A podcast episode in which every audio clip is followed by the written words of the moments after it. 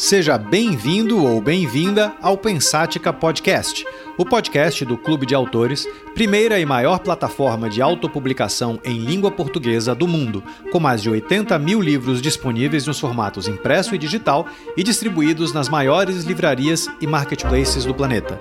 Meu nome é Ricardo Almeida, sou fundador e CEO do clube e deixo esse convite aberto para que você se junte a nós nessa jornada para desvendar o futuro do mercado editorial. Vamos então ao tema deste episódio, deixando antes apenas um agradecimento à Pulsante, produtora responsável pela edição deste podcast. Só se evolui quando se sabe absorver, interagir e compartilhar experiências, conhecimentos, histórias. É por meio das histórias que aprendemos como é o mundo, que formamos as nossas visões intelectuais, sociais, políticas e que definimos as bandeiras sob as quais viveremos as nossas existências.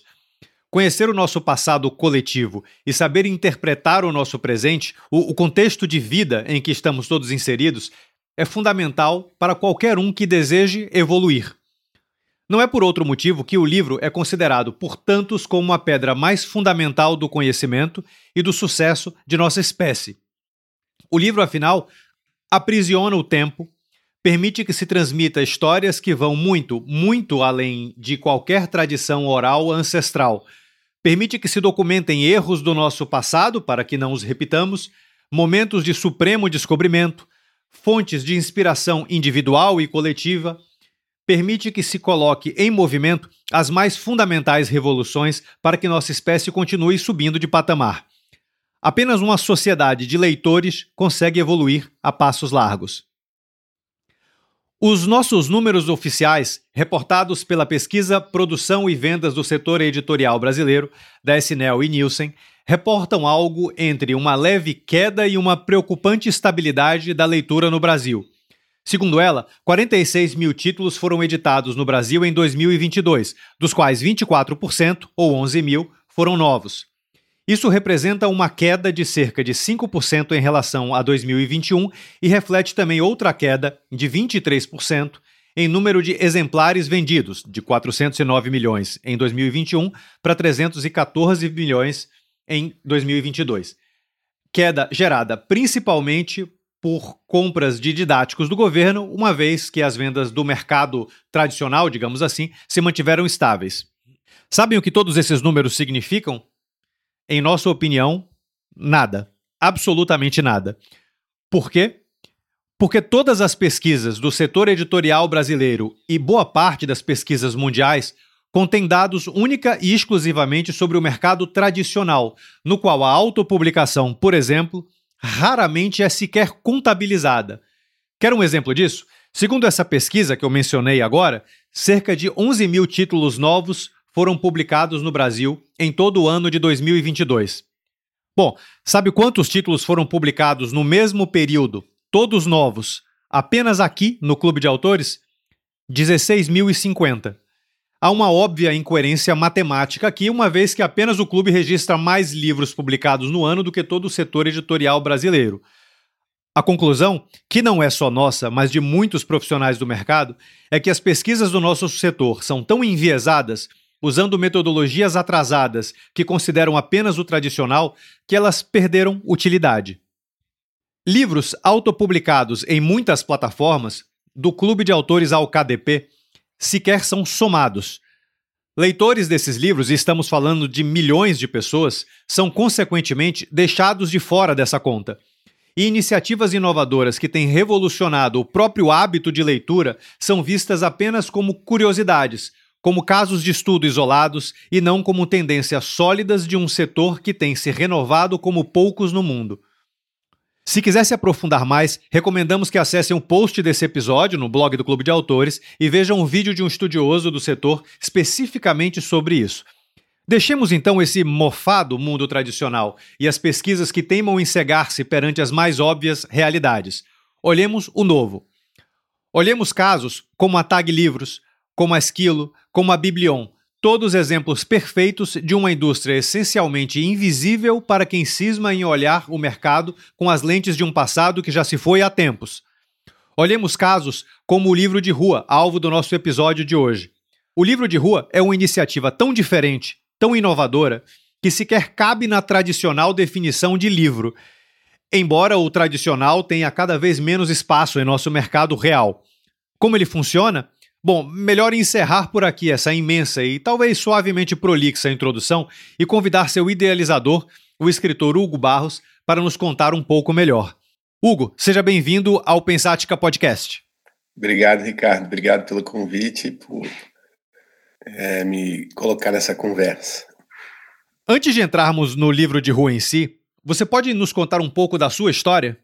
Sim, eu sempre gostei muito de, de escrever e, e comecei a, a, escrever com o objetivo de publicar é, da forma mais tradicional, né, enviar para editoras e as editoras é, é, editarem e publicarem os livros. Mas depois do que eu comecei esse processo de, de tentar essa publicação, estava é, difícil. Era, acho que era por volta ali de 2016, 2017, e o mercado editorial já enfrentava uma crise. E quando eu mandava os originais para as editoras, é, eu costumo, é, a maioria das respostas que eu recebia era no sentido de que não poderiam analisar originais naquele momento, não era nenhuma negativa do tipo lemos e, e não temos interesse, né?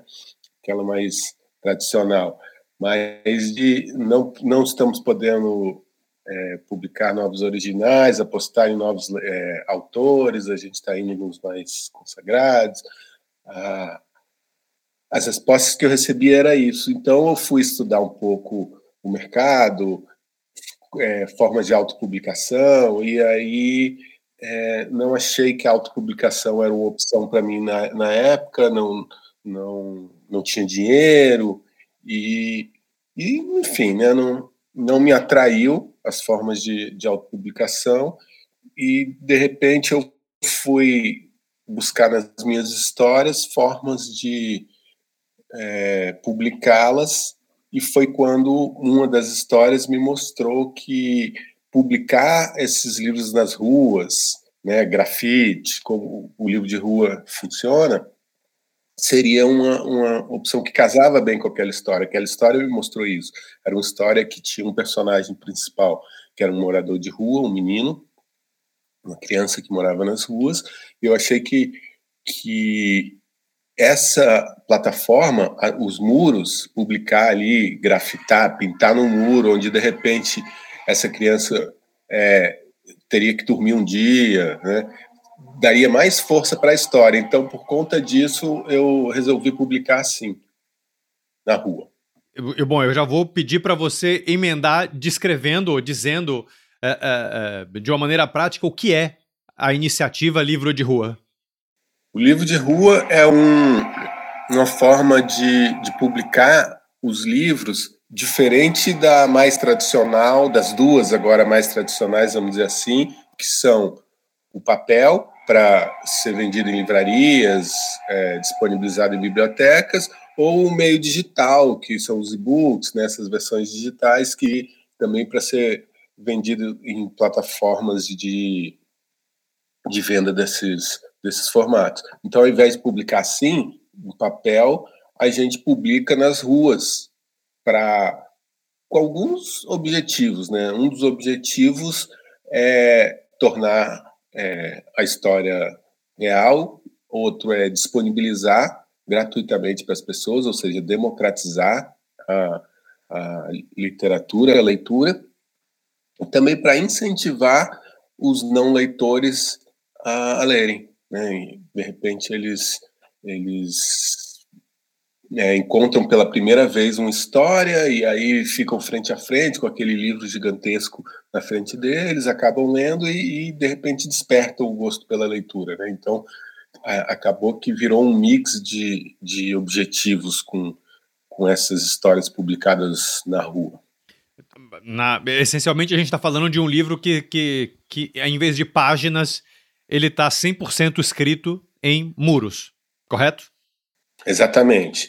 A gente é, até toma um cuidado dele ter algumas características que os livros de papel, por exemplo, eles às vezes até abrem mão de algumas características que as pessoas veem como características de livro. Exemplo, tem livros ilustrados como os meus, que são esses livros que, que têm né, texto e ilustração, geralmente com um, uma espacialidade maior para ilustração do que para os textos, ou seja, menos texto do que ilustração. É, nos livros impressos, muitas vezes autores, editores abrem mão, por exemplo, do número nas páginas, porque eles entendem que não é importante por algum motivo naquela história. Nos nossos livros publicados nas ruas, por exemplo, para eles não serem confundidos, confundidos simplesmente com um grande mural de grafite, a gente tem uma separação bem clara de página e cada uma numerada. Então, o número de página, por exemplo, é algo que a gente vê essencial para que as pessoas que não, por acaso, pudessem não entender aquilo como um livro, olhem e falem, ah, é um livro, ó, tem página por página, tem... Apesar de que número de página não é um item, vamos dizer assim, obrigatório numa obra, numa publicação, para que ela seja um livro, mas para a percepção das pessoas como ajuda, a gente faz questão de ter essa separação e essa numeração, por exemplo. O, o, o Hugo, por curiosidade, qual é o, o não, não, sei se limite máximo sequer cabe essa pergunta, mas dá uma média de quantas páginas um, um, um livro de rua tem? Ah, o, a gente tem livro publicado com 40 páginas, com 30 e poucas páginas, com que quando, por exemplo, o, o Menino Invisível, para dar um exemplo mais concreto, ele tem no muro metade da quantidade de páginas que tem na versão impressa, porque ele foi publicado impresso também depois. Porque o, os livros é, ilustrados eles fazem muito uso, uso da, da página esquerda e da direita como uma só, uma página dupla. Então, é, quando a gente transportou ele para o papel, a gente também fez muito uso de página dupla. Então, muitas páginas que a gente considerou uma página no, no impresso no muro, na rua, viraram duas páginas quando a maioria delas, inclusive, quando foi para o papel. Então, é, praticamente a gente pode dobrar o número de páginas quando vai para o papel, considerando que, que elas é, eram bem horizontais e quase todas viraram páginas duplas. Então, esse Menino Invisível, por exemplo, ele tem umas 27 páginas no muro, 30, não lembro, e o dobro disso no, no papel. É, dizem, eu, bom, eu pelo menos concordo, que ter ideias é a parte mais fácil do empreendedorismo. O, o mais difícil mesmo é implementar essas ideias. É, como foi tirar o livro de rua do papel? É, é, aconteceu, aconteceram, né, muitas dificuldades realmente, porque eu, eu tinha conhecimento é, praticamente zero de mercado editorial e praticamente zero sobre o mercado do, da arte urbana, né, do, do grafite.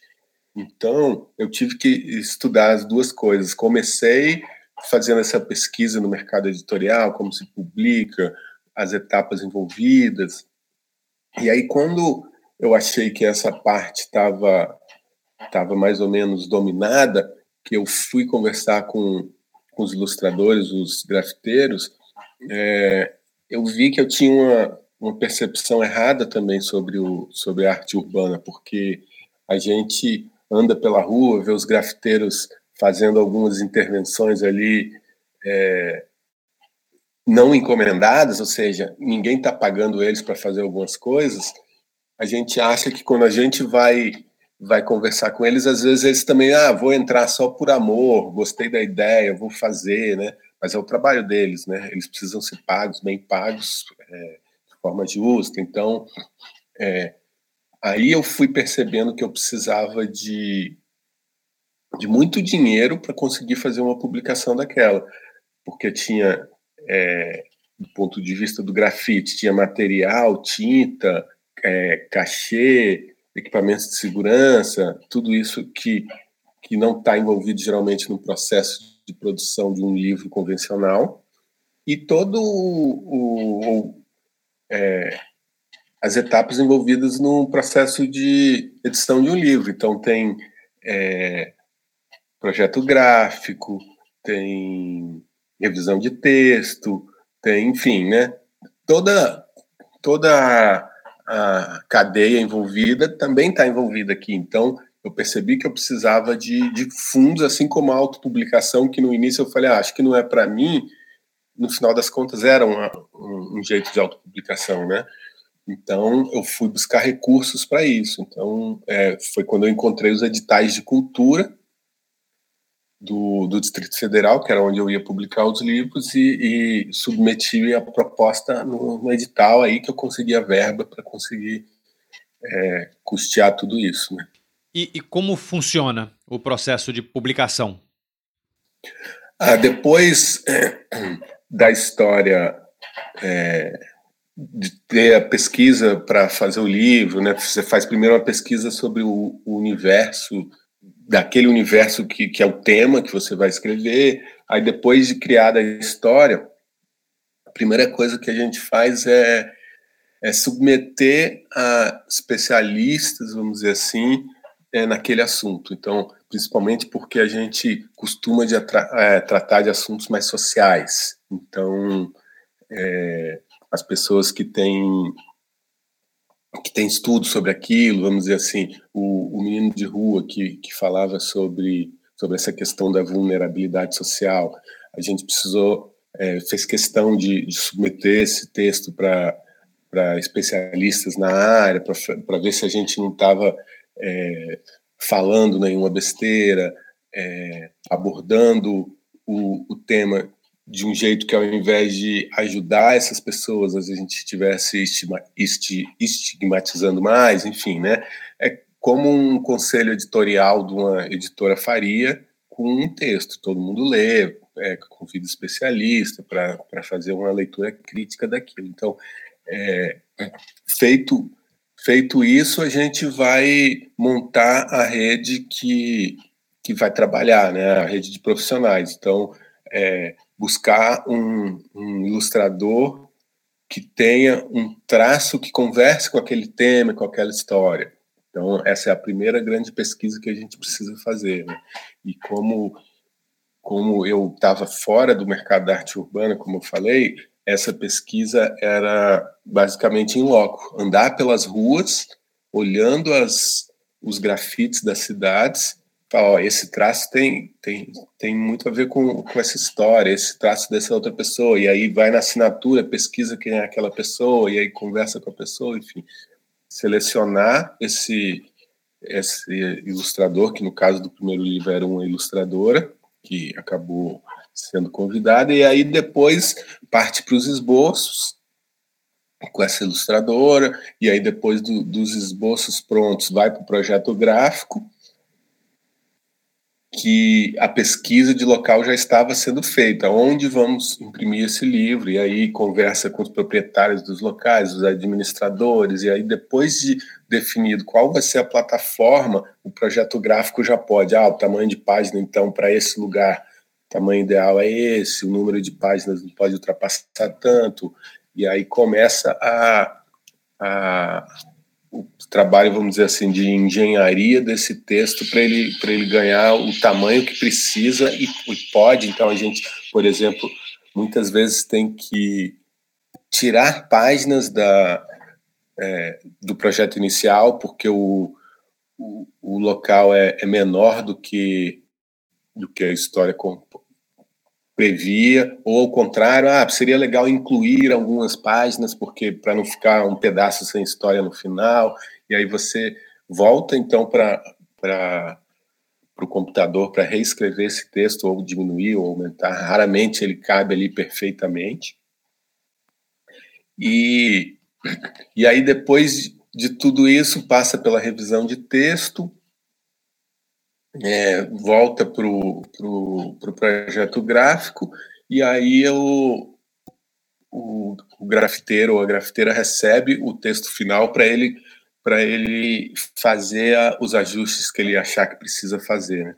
A gente não tem um, um processo de, de aprovação da, da ilustração do, do, do ilustrador do tipo veto mas a gente faz umas sugestões. Olha, é, no início, quando o ilustrador recebeu o texto, ele já tem a divisão por páginas de como aquele texto entra e a sugestão de, de ideias para ilustração de cada página, mas que ele geralmente tem, que eles geralmente mudam muito. Assim. Eles usam como briefing e, e criam novas coisas em cima, né?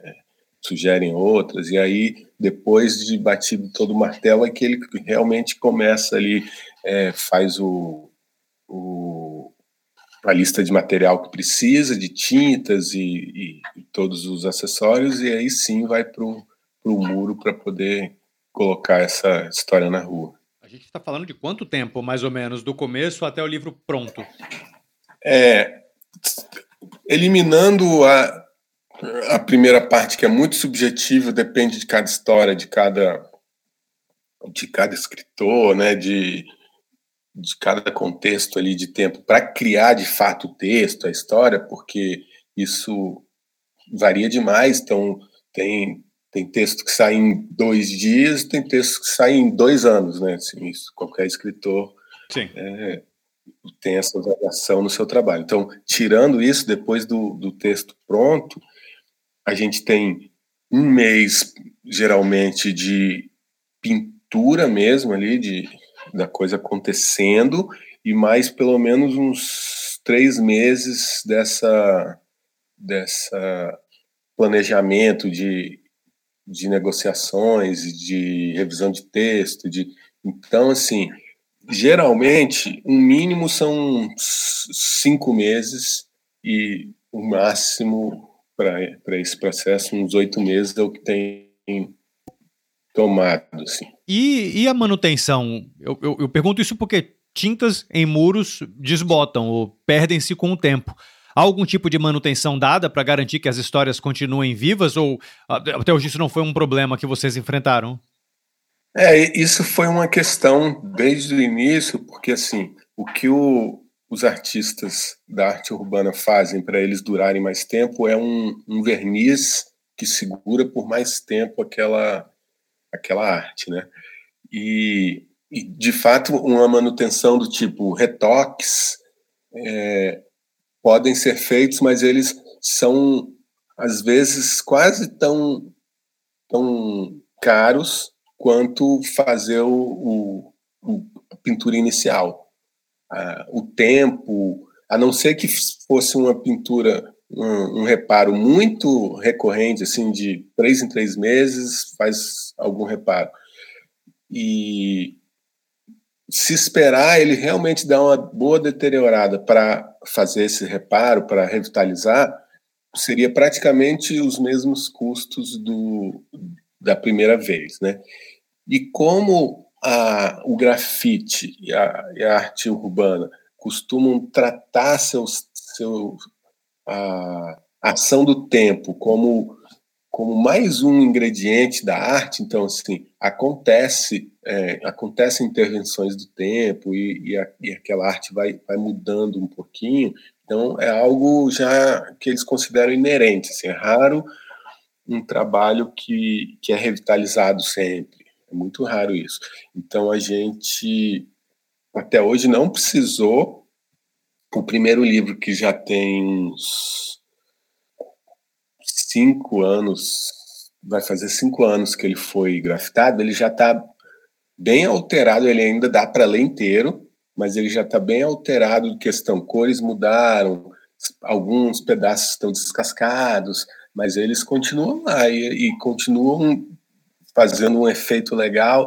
No, no caso dessa história que, que a gente fala de, de vulnerabilidade social, então é uma história densa, é, me parece que ele ganha um novo significado ainda mais forte também. Então, eu, eu gosto da ação do tempo ali, mas é, o que a gente pretende fazer em alguns casos é entrar com um novo pedido de edital de revitalização, quando eles realmente começarem a ficar difíceis de ler. Mas, assim, se acontecer de, de não conseguir essa verba e não revitalizar, aí eles vão sumindo e Né? Então, a média, vamos dizer assim, é, pela experiência desse mais antigo, é que em cinco anos ainda dá para ler, mas em breve esse primeiro não vai mais mas ser, algumas páginas vão começar a, ao texto descascar e aí começar a não dar mais para ler. Quantos, quantos livros vocês têm hoje? Quatro. E tem algum é, é, é, mapa? São, são em Brasília, certo? São todos em torno da UNB, da Universidade de Brasília. Sim. É, é, existe algum mapa, algum aplicativo, algo que a gente é, possa ver os locais e basicamente fisicamente percorrer os livros? Não, não tem essa opção ainda, mas é, algo no. a gente está trabalhando nisso para tentar colocar eles eles no, no Street View, no Google Street View, Ai, mas o, a, dificuldade, a dificuldade é porque eles estão em locais que carros não passam. Então, a gente está trabalhando no, numa solução para isso, porque o Google Street View, na, maior, na sua maioria, são locais que o, o, carrinho do Google vai passando na rua e aí pega o, o muro, né? Mas até por segurança da, das pessoas, a gente procura sempre locais que, que não tenham essa coisa de passagem de carro, de, né, de muito próximo, né? Então, mas é possível, a gente já viu e, e é possível incluir esses vídeos. Há alguma estratégia para tirar as histórias é, é, dos, dos, dos muros e, portanto, levá-las a potenciais leitores que vivem em outros bairros, em outras cidades, em outros mundos?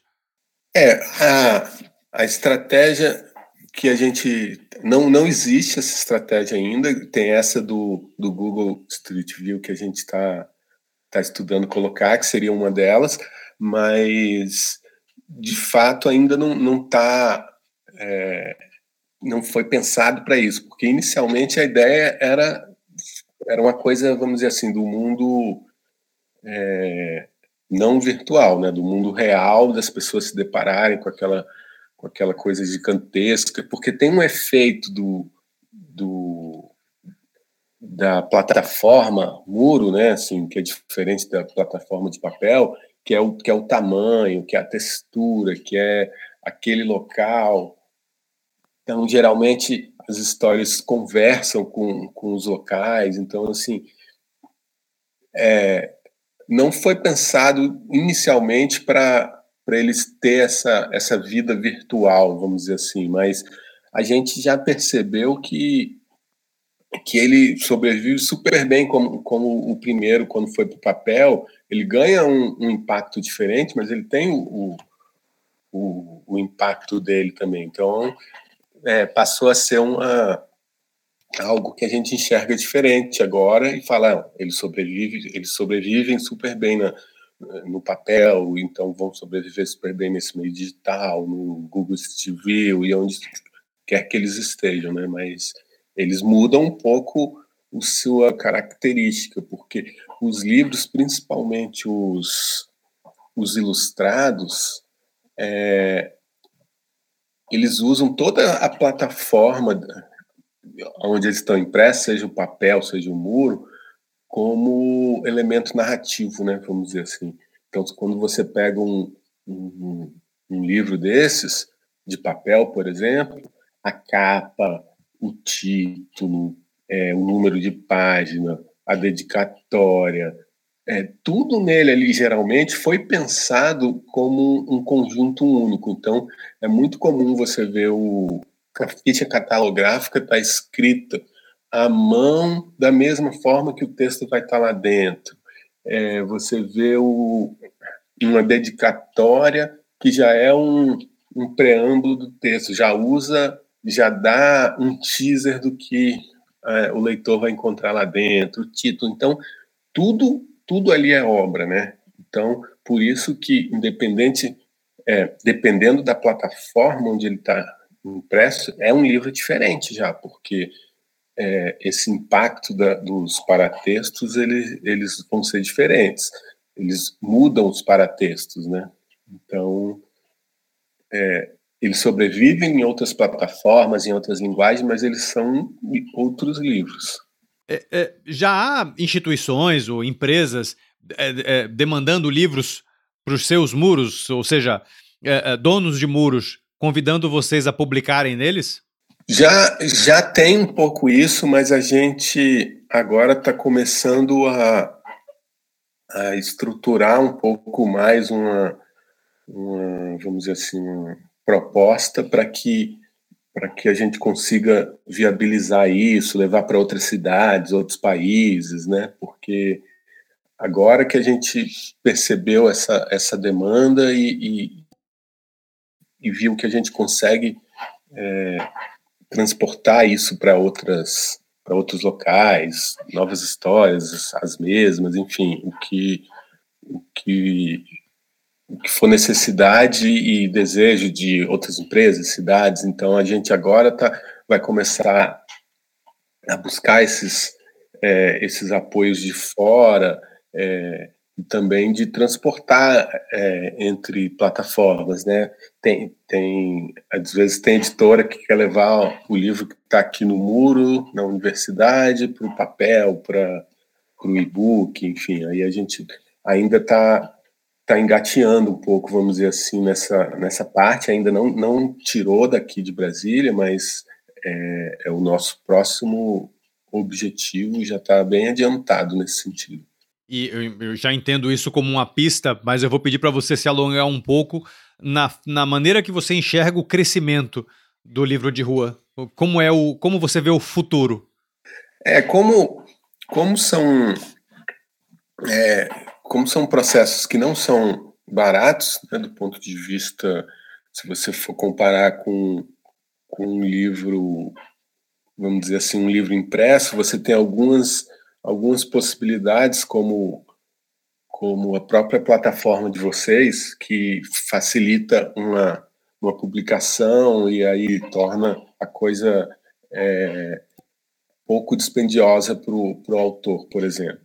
Nesse caso, a gente tem cachê, cachê de artista, a gente tem muita tinta, né? tem a, é, os outros profissionais envolvidos, então não muda muito o valor, ainda que seja assim, publicar a mesma história que esteja publicada em uma cidade e publicar de novo ali, custa praticamente o mesmo novamente. Então, a gente precisa sempre de uma verba uma boa verba para isso, porque a gente não pode deixar a qualidade cair, né?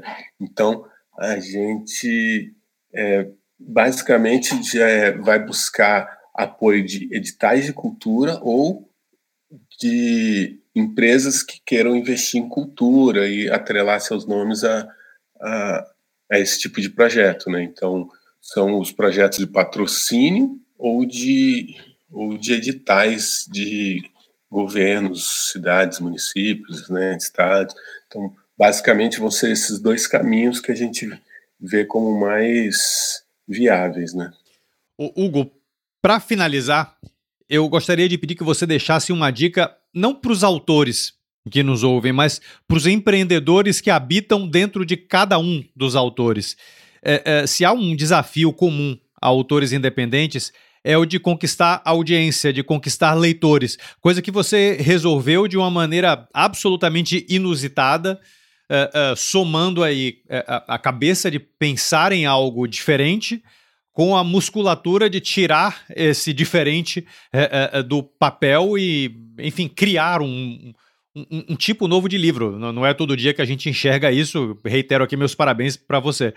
É, é, mas enfim, dito isso, o que, que você recomenda para esses autores independentes barra empreendedores que estão nos ouvindo aqui hoje?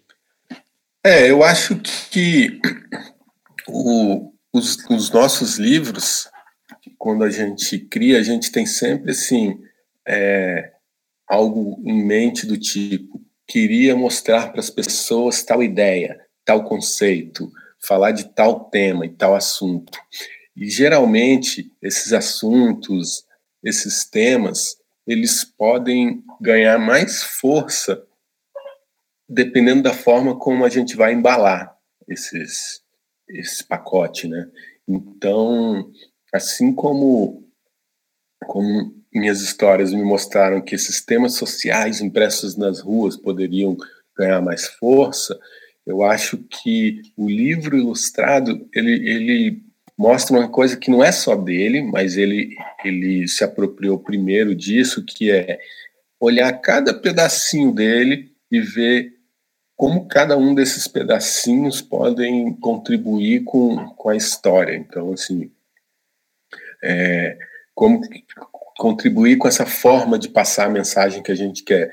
Então, a gente olhar para as nossas histórias e ver o que, que elas podem nos, nos ajudar nisso, então você você vai, se você for para o meio digital, você vai ver que de repente é, aquela história específica, se ela for divulgada ou embalada de uma forma diferente que só a sua história tem, ela vai vai te ajudar a chamar mais atenção de das pessoas, da mídia, da e aí uma coisa que, que o livro de rua tem é, que chama atenção e acaba gerando é, uma mídia orgânica, gratuita, é justamente essa coisa é, mais inédita que ela tem de, de, ser publicada na rua, mas poderia ser outra característica que cada história, cada projeto tem a sua, né? Então eu acho que é isso analisar bem o seu produto,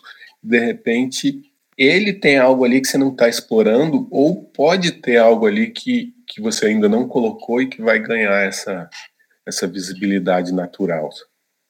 Hugo Barros, muito obrigado pela sua participação. É para mim um, um, prazer imenso poder conversar com pessoas que têm é, é, feito esse novo mercado editorial que vivemos que tem inovado em um. E aliás, que tem provado o quão inovador é o, o, o, o, mercado editorial brasileiro. Eu, às vezes, até tenho um pouco de resistência a falar isso, porque eu acho que o mercado editorial no mundo inteiro é extremamente inovador, muito além do que qualquer tipo de pesquisa é, tradicional acabe é, é, mostrando. Você é a prova viva disso.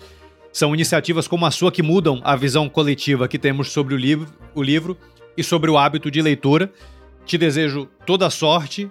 É, é, gostaria muito de ver muitos muros é, é, com, com, com livros, de ver, no final das contas, cidades se transformando em bibliotecas de uma maneira absolutamente literal, que é o que você acaba fazendo.